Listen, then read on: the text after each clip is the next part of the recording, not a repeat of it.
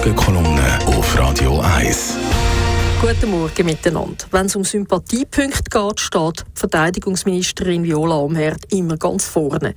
Aber in den letzten Wochen ist sie ziemlich in Kritik geraten. Wieso? Zuerst heisst es im Bericht von SRF, der Armee fehlen mindestens 1 Milliarde Franken, um bestellte Rüstungsgüter zu zahlen. Dann sagt der Chef der Armee, Thomas Süssli, die Armee hat einen Liquiditätsengpass und er könnte die Verantwortung nicht mehr übernehmen. Dann gelingt es Viola Amherd aber, im Parlament zu versichern, es stehe gar nicht so schlimm um die Finanzen der Armee. Sie können nämlich alle vertraglichen Verpflichtungen erfüllen. Weil aber das Militärbudget langsamer statt wie geplant auf 1% vom Bruttoinlandprodukt gelupft werde, braucht es halt ein paar Planänderungen. Die Kommunikation zu den Armeefinanzen war schon ziemlich wild gewesen, aber es wird noch wilder. Am letzten Wochenende ist ausgekommen, dass im Nachrichtendienst vom Bund alles zu unter und zu geht und dass so viele Geheimdienstler einen neuen Job suchen, dass die Sicherheit vom Land könnte gefördert sein. Und jetzt das. Wie die eidgenössische Finanzkontrolle kürzlich in einem Bericht aufgezeigt hat, läuft auch im bundeseigenen Rüstungskonzern RUAG so ziemlich alles schief. Es geht um einen abverheiten Panzerdeal, einen Mitarbeiter, der gemischt hat und andere Unregelmäßigkeiten. Und es kommt aus, dass Viola Amherd viel früher von dem krummen Panzerdeal gewusst hat, als sie zugegeben hat.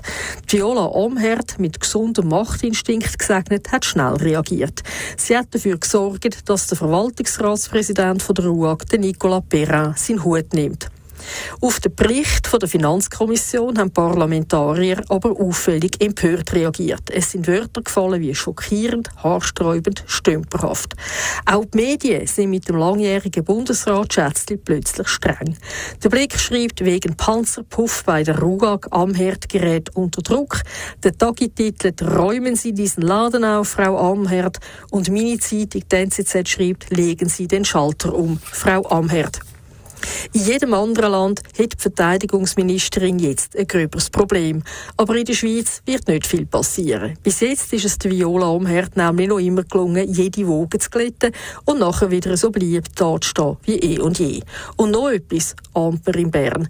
Die Viola Amherd ist das Jahr Bundespräsidentin. Danach, so heisst es, wird sie öppe zurücktreten wollen und ihre Pension im Oberwallis geniessen. Um Probleme, wo sie ihrem Departement hinterlässt, kann sich dann ihren Nachfolger kümmern. Die Morgenkolumne auf Radio 1. Wenn früh am Morgen die Werksirene dröhnt und die Stecho beim Stechen Lust. Das ist ein Radio 1 Podcast. Mehr Informationen auf radio1.ch.